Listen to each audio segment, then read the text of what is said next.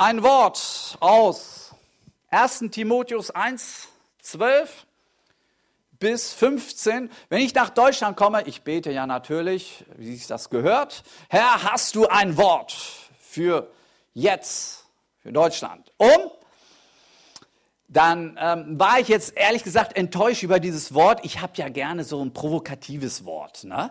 Und die Bibel ist ja voll von provokativen Versen. Das ganze Evangelium ist doch eigentlich provokativ. Und mit diesem Vers konnte ich ehrlich gesagt nicht so viel anfangen, aber ich habe natürlich gründlich meditiert über solchen Vers und war dann hin und weg, dass es eigentlich die Antwort hat auf hochtheologische Fragen, die ein jeder eigentlich stellt. Und darum danke ich dem, der mir Kraft verliehen hat, Christus Jesus, unseren Herrn, dass er mich treu erachtete und in den Dienst eingesetzt hat, der ich zuvor ein Lästerer und Verfolgerer und Frevler war, aber mir ist Erbarmung widerfahren, weil ich es unwissend im Unglauben getan habe. Und die Gnade unseres Herrn wurde über alle Maßen groß samt dem Glauben und der Liebe, die in Christus Jesus ist. Glaubwürdig ist das Wort und alle Annahme wert, dass Christus Jesus in die Welt gekommen ist, um Sünder zu retten, von denen ich der Größte bin. Hm, es gibt ja Bibelverse, wenn du du liest, ich meine, du machst ja regelmäßig Bibellese, ne?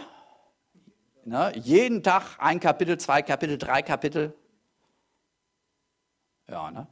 Übrigens, wenn du drei Kapitel liest, kannst du im Jahr das Neue Testament zweimal lesen und das Alte Testament einmal. Wenn du zwei Kapitel nur liest, dann kannst du die ganze Bibel in einem Jahr lesen. Das ist also gar nicht so viel. Ne?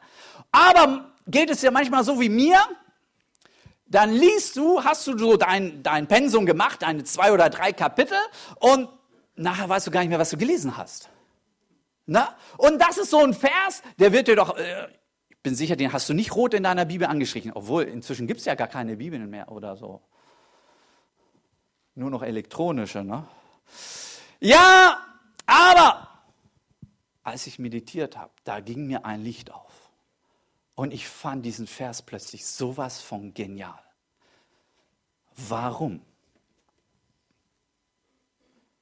Diese drei Worte. Gnade, Glaube und Liebe. Weil ich habe mir diese Fragen gestellt. Warum kommt ein ganz neuer Missionar an und hat nach ein paar Jahren 15 Gemeinden gegründet und andere haben nach 15 Jahren keine gegründet? Ist der eine besser als der andere? hingegebener? Ich sage euch, es hat hauptsächlich mit seiner Gnade zu tun. Warum? Hey, ich war, war jetzt in, in Bremen auf einer Konferenz, da waren Pastoren als Redner, die also gerade so 30 Jahre alt waren und 1000 Leute in der Gemeinde haben, Matthias. Und da fragst du dich, hey, und ich? Und andere arbeiten 50 Jahre hart in der Gemeinde und haben gerade mal einen Hauskreis. Wie kann das angehen? Ich sage euch, es hat hauptsächlich mit seiner Gnade zu tun. Matthias, ist dir aufgefallen, dass alle Pastoren, die so größere Gemeinden haben, Buch schreiben müssen? Und, und unser einer, äh, der liest dann solche Bücher. Ne? Ich habe so ein Buch gelesen, da steht darin, wie er hat eine Gemeinde mit 15.000 Mitgliedern. Und dann schreibt er da, wie er da so hingekommen ist. Liest du solche Bücher? Und dann schreibt er die ganzen Techniken, ja, das haben sie so und so und so gemacht. Und da lese ich nichts über seine Gnade. Ja, und du machst das dann auch so und so und so und das wird nichts. Gemeinde wird eher dann noch kleiner. Und dann habe ich das nächste Buch gelesen. Da schreibt einer, er hat 15.000 Gemeinden gegründet. Da wirst du doch frustriert bei, oder? Hey, Freunde, wisst ihr, worum es geht? Nicht um Leistung. Warum hat einer 15.000 Gemeinden gegründet und einer hat 15 Menschen erreicht in seinem Leben? Es geht um Gnade. Um seine Gnade und seine Liebe. Hey, hast du schon mal für jemanden 40 Jahre lang gebetet, dass er sich bekehrt? Oder 20? Und einer bekehrt sich so, ohne dass er für einen gebetet wurde. Hä? Wie kann das angehen? Ist das gerecht? Es geht um Gnade. Hm.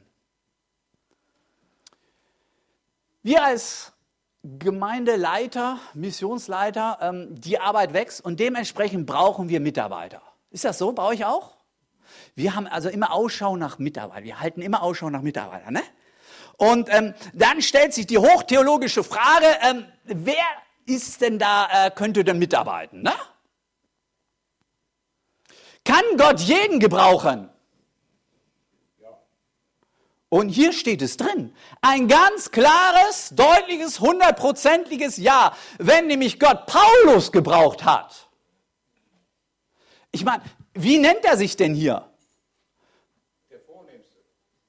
Äh, fast, ne? Also die Sünder retten, von denen ich der Größte bin. Er bezeichnet sich als der allergrößte Sünder. Würde sich hier einer so bezeichnen?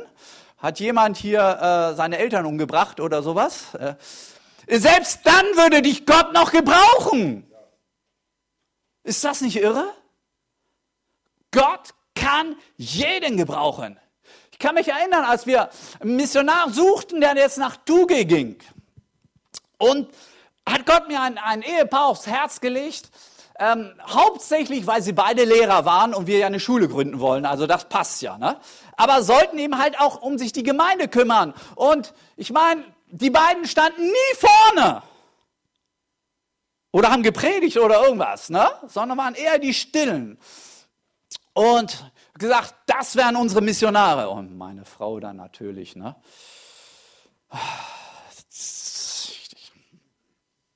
Und er hat ja eine Eigenschaft, also in Afrika geht das eigentlich überhaupt nicht. Er lacht nie. Also es ist ganz suspekt in Afrika, Leute, die nicht lachen. Ne? Ähm, kann Gott solche Menschen gebrauchen? Und wir haben sie dann auf so eine Kurzbibelschule, Missionarschule, drei Monate Power. Und dann haben wir sie als Missionare dorthin gesandt und seitdem hat sich die Gemeinde verdreifacht. Warum? Weil die so gut sind? Weil ich so ein gutes Auge habe? Weil wir sie so gut ausgebildet haben?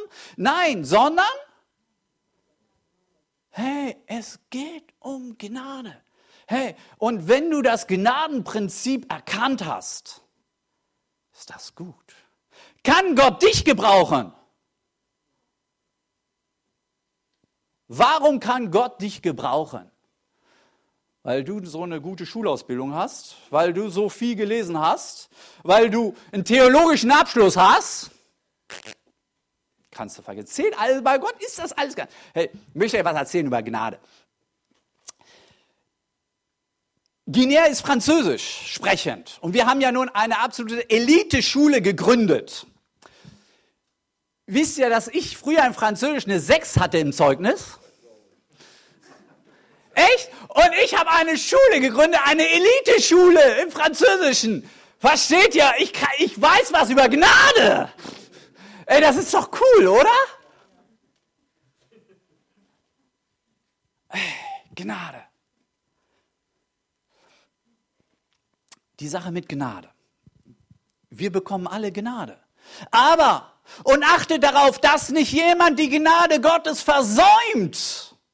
Wow, es gibt ein Problem. Man kann die Gnade Gottes versäumen und dass nicht ein etwa eine bittere Wurzel aufwächst und Unheil anrichtet und viele durch diese befleckt werden. Hier gibt es einen Gegensatz zwischen Gnade und bittere Wurzel. Menschen, die bitter sind, und ich rede jetzt von Christen, ja, wir, wenn Bitterkeit, wir, wir denken ja oft an die Leute draußen. Nein, auch unter Christen gibt es Bitterheit. Merkwürdig, ne? Das ist das Gegenteil von Gnade. Menschen, die bitter sind, die haben Gnade nicht erkannt. Hier gibt es einen Gegensatz zwischen Bitterkeit und Gnade. Und wenn du Gnade erkennst, bist du immer warmherzig, großzügig, liebevoll, weil du verstehst, was Gott dir gegeben hat. Und achte darauf, dass nicht etwa die Gnade Gottes versäumt. Man kann sie versäumen und viele Christen versäumen die Gnade Gottes.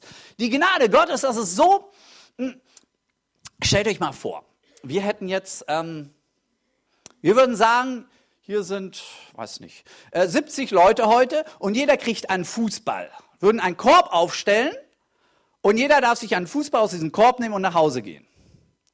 Wenn alle Leute den Gottesdienst versagen, würden alle 70 Fußbälle weg sein aus dem Korb? Wahrscheinlich würden welche übrig bleiben, ne? Und dann kriegst du eine SMS nach Hause, so, in diesen Fußball habe ich in jeden Fußball äh, 10.000 Euro reingelegt. Dann sagst du, oh Mann, bin ich doof, ich habe den Fußball nicht mitgenommen, weil das war ja nur ein blöder Fußball. Das ist die Sache mit Gnade. Irgendwo, wenn du die nicht anfasst, wenn du sie nicht wahrnimmst, ähm, du, du schätzt sie nicht. Wir alle als Christen haben doch schon viel über Gnade gehört, oder? Aber haben wir sie wirklich in Anspruch genommen? Die Gnade Gottes? Ey, es ist wichtig über die Gnade Gottes. Ich war gestern bei einem Pastor, ganz privat, cool zusammen, Familie, hey, das Kaffee trinken und das ist echt, braucht man mal. Und er meinte so, oh Martin, ich mache mir ja Sorgen um dich. Äh, mit der ganzen Sachen, die, die jetzt wachsen und so weiter, äh, kannst du mal auch abschalten? Und dann habe ich gesagt, hey, weißt du, ich habe verstanden, dass die Arbeit in Guinea, die läuft so gut durch seine Gnade. Nicht, weil ich so ein toller Missionar bin. Ich meine, ich könnte ja immer noch mehr machen. Wir haben jetzt äh, vier Gemeinden, 800 äh, Schüler und äh, über 40, 50 Angestellte. Hey, du könntest immer was machen. Und weißt du, was Gnade ist? Wenn du mit ruhigem Gewissen dir noch live ein Fußballspiel anschauen kannst. Weißt du, dass du das als Pastor auch darfst? Alle Pastoren sagen Amen. Versteht ihr? Gnade, ich muss nicht alles tun und alles können und alle Probleme lösen. Und dann kommst du in ein freies Christentum hinein dann ist es ganz relax das Christentum, weil du weißt, es ist seine Gnade, die alles macht. Halleluja. Heißt es jetzt, dass ich mich ganz cool hinsetze und gar nichts mehr mache? Ja, da kann man ganz schnell, äh, versteht mich nicht falsch. Denn, ja, äh, das möchte ich doch auch noch betonen. Aber durch Gottes Gnade bin ich, was ich bin. Und seine Gnade, die er an mir erwiesen hat, ist nicht vergeblich gewesen, sondern ich habe mehr gearbeitet als sie alle. Dennoch nicht ich, sondern die Gnade Gottes, die in mir ist. Also nicht sich ausruhen und alles der Gnade Gottes überlassen und hinsetzen und nichts mehr tun sondern durch die Gnade Gottes habe ich mehr gearbeitet, bin ich, was ich bin. Und ich kann eine Menge tun, ich kann die Welt verändern durch Gottes Gnade. Versteht ihr das? Hm. Es ist, ist ein bisschen kompliziert, es sind ja Gegensätze. Also, also viel arbeiten und auf der anderen Seite die Gnade. Ich meine, das ist so wie wenn beim Fußball Deutschland gegen San Marino spielt. Hm? Hey, man weiß doch schon vorher, wer gewinnt, oder? Deutschland gegen San Marino. Also das ist ja nur die Frage über die Höhe. Aber würden sich die deutschen Fußballer sagen, oh, wir brauchen gar nicht mehr spielen? Wir haben ja schon gewonnen? Nee, sie müssen doch noch was tun, oder? Und das ist die Sache mit der Gnade. Eigentlich, du weißt, wie es ausgeht, aber trotzdem musst du noch was tun dafür. Die Gnade Gottes. Sie sollte uns ermutigen, mitzuarbeiten. Sagen, hey, ich möchte etwas tun für den Herrn. In der Gemeinde Gottes weißt du, dass es keine Arbeitslosen gibt? Wir sollten alle was tun. Und da gibt es einige, die sagen, ach, ich bin zu alt, ich bin zu jung, ich bin zu schüchtern, ich bin zu gibt es alles nicht bei Gott. Denn alles, was du tust, tust du doch aus Gottes Gnade. Und Gott hat Schwierigkeiten, Menschen zu benutzen, die sagen, ich kann alles. Gibt es solche, ne? die sagen, äh, äh, wenn du denen erklären willst, äh, du musst den Teppich so und so verlegen. Ja, ja, weiß ich. Das ist schwierig, solche Leute, ne? Den kannst du nichts beibringen. Aber wenn du sagst, hey Gott, das kann ich nicht, dann bist du genau der richtige Typ für Gott. Als Gott mich in die Mission berufen hat, ich weiß es noch, sagt, oh mein Gott, ich kenne mindestens drei in der Gemeinde, die das besser könnten als ich. Gott, ich bin sprachlich. Ich hatte immer schlechte Noten in Sprache und tu mir jetzt noch schwer. Ich meine, ich, ich, ich predige auf Französisch. Ja, aber meine Kinder sagen mir, Martin, du hast ja, Papa, du hast ja heute wieder mal Victor Hugo gekreuzigt. Und trotzdem bekehren sich die Menschen. Warum? Wegen dem tollen Französisch? Nein. Es ist seine Gnade. Ich weiß, ich habe Fehler. Ich weiß, ich bin nicht perfekt. Ich weiß dies und Dinge und einige Bereiche äh, in der Gemeindearbeit fasse ich nie an. Zum Beispiel Lobpreis, singen. Es gibt Leute, die können nicht singen. Wisst ihr das? Kennt ihr? Ja, ne? Und äh, das machen wir dann auch einfach nicht, ne? Aber es gibt eben halt Dinge, wo uns Gott gebrauchen kann. Und das ist okay. Und Gott möchte jeden Einzelnen gebrauchen. Es liegt an dir. Wie sieht das aus mit der Gnade Gottes? Wir alle haben die gleiche Gnade Gottes empfangen. Es gibt nicht größere und kleinere Gnade Gottes. Habe ich in der Bibel noch nicht gesehen. Jeder hat die gleiche Maß an Gnade empfangen. Und was tust du mit der Gnade? Was tust du mit dieser Gnade? Gott wird dich einmal fragen, was hast du getan mit der Gnade? Ach ja, ich habe mich nicht getraut und so, äh, war zu jung, ich war zu alt. Glaubst du, das zählt vor Gott? Und ich möchte euch was sagen. Es geht um Gnade, seine Liebe und er glaubt an uns. Als meine Tochter Zehnte wurde, wie habe ich reagiert? Habe ich gesagt, oh Mann, warum wurdest du nicht mindestens Dritte? Habe ich so reagiert? Sondern ich war stolz drauf. Habt ihr mal Väter beobachtet, wenn ihre Kinder, wenn ihre Söhne Fußball spielen? Ihr habt ja Fußballtrainingslager, ne? Ist, ist doch irre, ne? Also egal wie gut die spielen, in Anführungsstrichen, wir sind immer stolz auf unsere Söhne, ne?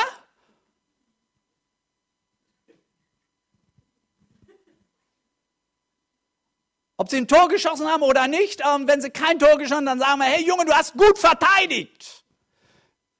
Wir sind stolz auf sie, oder? Und so ist es genau, wenn wir etwas tun für Gott. Das mag nicht perfekt sein. Das könnten vielleicht andere sogar besser. Du hast so viele Menschen von Jesus erzählt, keiner hat sich bekehrt. Ist egal. Aber trotzdem schaut dich Gott an und sagt, oh, finde ich super. Mein geliebtes Kind. Es hat was gewagt und ich liebe ihn. Ich bin stolz auf ihn. Und er hat es getan. Die Gnade Gottes. Ich sage euch, Christentum ist entspannend, wenn wir es verstehen, in der Gnade Gottes zu leben. Wir brauchen keine Leistung bringen. Wir müssen Gott nichts beweisen. Wir müssen Gott nicht verteidigen vor anderen sondern ganz einfach unser Christentum leben und in dieser Gnade leben. Und ich habe jetzt drei Wochen Urlaub, ganz entspannt, weil ich weiß, Gott kümmert sich um seine Arbeit. Ich muss es nicht tun. Er tut es. Aber wenn ich da bin, bin ich bereit, auch hart zu arbeiten. Denn ich bin, was ich bin, durch seine Gnade. Aber es ist nicht umsonst. Ich möchte nicht, dass die Gnade Gottes, die er mir gegeben hat, auf den Boden fällt. Ich möchte, ich bin bereit, hart zu arbeiten, damit er verherrlicht wird und mit ihm. Hey, ist alles möglich. Ist das nicht cool? Vielleicht in der Gesellschaft warst du immer der Loser. Also ich, ich war. Naja, die Gnade Gottes. Ich könnte euch so viel erzählen. Früher, wenn ich eine Arbeit zurück in der Schule bekommen habe, dann ich, oh, alles rot. Ne? Hey, kennt das jemand? Hey, wurde es dann so oft schlecht gemacht von Abergele und du weißt, hey, aber bei Gott ist das anders. Durch seine Gnade. Er möchte dich benutzen. Und arbeite mit in der Gemeinde, egal wo. Wenn du jetzt sagst, hey, ich möchte, ich weiß nicht, was ich machen, tun kann in der Gemeinde, frag einen Pastor, der ist eigentlich dazu da. Der ist nicht dazu da, dass er die ganzen Sachen macht, sondern der ist da, äh, die Sachen zu delegieren. Alle Pastoren sagen Amen. Ich möchte mitarbeiten. Die Gnade Gottes in dir. Amen. Jesus, wir danken dir, dass du so ein wunderbarer Gott bist. Wir danken dir, dass du gekommen bist, um uns zu erretten. Und es ist so wahr, wir sind nicht zu dir gekommen, du bist zu uns gekommen. Und es ist so wunderbar. Herr, und ich bitte dich, dass du diejenigen anrührst, die dich noch nicht kennen, die diese Gnade noch nicht kennen, errettet zu sein. Jesus, ich danke dir auch für alle Christen, die da sind, die schon so lange mit dir gehen. Aber Herr, es ist so, dass wir oft aus dieser Gnade fallen und uns selber anstrengen und selber etwas machen müssen. Vergib du uns, wo wir uns nicht gesehen haben, so wie du uns siehst, als geliebte Kinder. Und du glaubst an uns und du liebst uns.